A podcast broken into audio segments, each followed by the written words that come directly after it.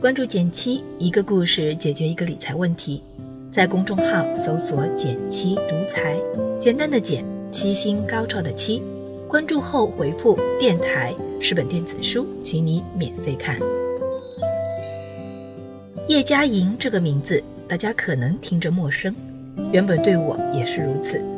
直到去年六月，她向南开大学捐款一千八百五十七万元。用于支持中国传统文化研究，震惊众人。这才让我注意到，这位被称为中国最后一位穿着裙子的士大夫的女性，虽然年过九旬，却风采依旧。今天，我也想给大家分享一下她的故事。一九二四年，叶嘉莹出生在燕京，也就是现在的北京的一个书香世家。她的家族。原是满洲镶黄旗贵族，本姓纳兰，祖居叶赫，后来改成汉姓为叶。叶嘉莹三岁起就开始学《论语》，读四书，十七岁考入辅仁大学国文系，是一位不折不扣的才女。看似顺风顺水，她却在考入大学这年遭遇了人生第一次重大波折，年少丧母。七七事变后，北平沦陷，担任公职的父亲随政府西迁之后断了音讯，母亲患上癌症，到天津就医，却不想手术失败，又因伤口感染患上败血症，最终在返程的火车上永远的合上了眼睛。然而，身为家中长女，叶嘉莹还有两个弟弟需要照顾，她只能收拾情绪，一边继续学业。一边挑起家庭的重担。四年后，他以优异的成绩毕业，同时被三所中学聘为国文老师。在课堂上，叶嘉莹讲得好一堂爱情词课，但现实生活中，他却从未谈过恋爱。直到一位名叫赵东孙的年轻人闯入他的生活，两人在聚会上初识，赵东孙对叶嘉莹称得上一见钟情。自此之后，就频繁找借口看望他，一来二去，叶嘉莹便答应了与赵东孙的婚事。此后，他就经历了人生中的第二次大动荡，随夫去往台湾。背井离乡的叶嘉莹初到台湾，在彰化找了份教书的工作，陪伴着大女儿的降生，一家人的生活也逐渐走上正轨。却不想，孩子不满四个月时。叶嘉莹就和丈夫一起因白色恐怖被捕，尚在哺乳期的她只能带着孩子一同入狱。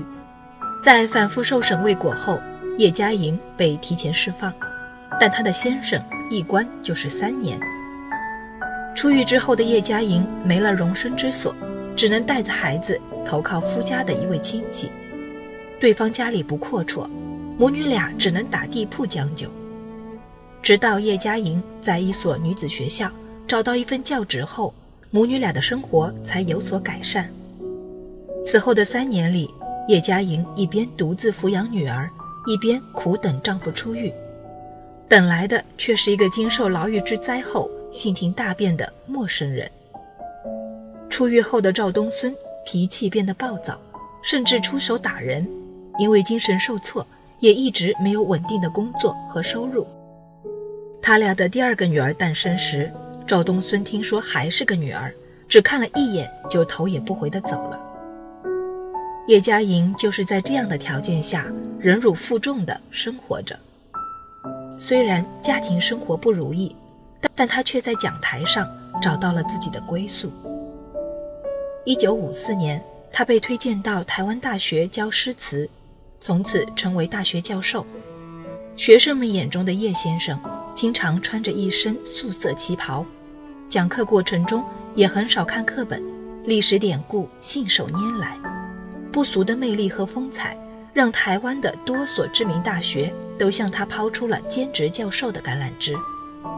一九六六年，美国学界开始研究中国古典文学，叶嘉莹被台大选中，交换到美国，先后在密歇根、哈佛等高等学府教授中国古典文学。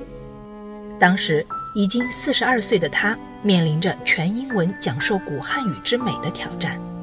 除了备课讲课，叶嘉莹全身心扑在了英语学习中，经常挑灯工作到半夜两点。功夫不负有心人，十年海外讲台上的耕耘，不仅让叶嘉莹桃李满天下，更让她收到了来自加拿大不列颠哥伦比亚大学终身教授的职位邀请。此时年过半百的他，本以为人生就此尘埃落定，却遭遇人生第三次波折——中年丧女。他的大女儿和女婿在交通事故中双双过世。处理完丧事之后，叶嘉莹闭门十天，难以从白发人送黑发人的痛苦中走出来。十天后，她强撑着重新站上讲台，同时做出了回到故乡的决定。一九七九年，叶嘉莹申请到南开大学任教，重新站上国内的讲台，直到二零一五年才最终退休，并定居在南开的嘉陵学社。但他为中国古典文化的付出并没有因此而停止。经历人生的大起大落之后，叶先生的晚年也回归平淡，家中除了钟爱的书籍，别无他物，一餐饭就这几样简单的素菜解决，简朴异常。就是这么一位极其节俭的老人，在刚过去的五月，再次捐款一千七百一十一万元。加上去年的数目，他已累计捐款三千五百六十八万元。为此，他卖掉了自己在北京和天津的两处房产，连自己出书的版税和稿酬都悉数捐了出去。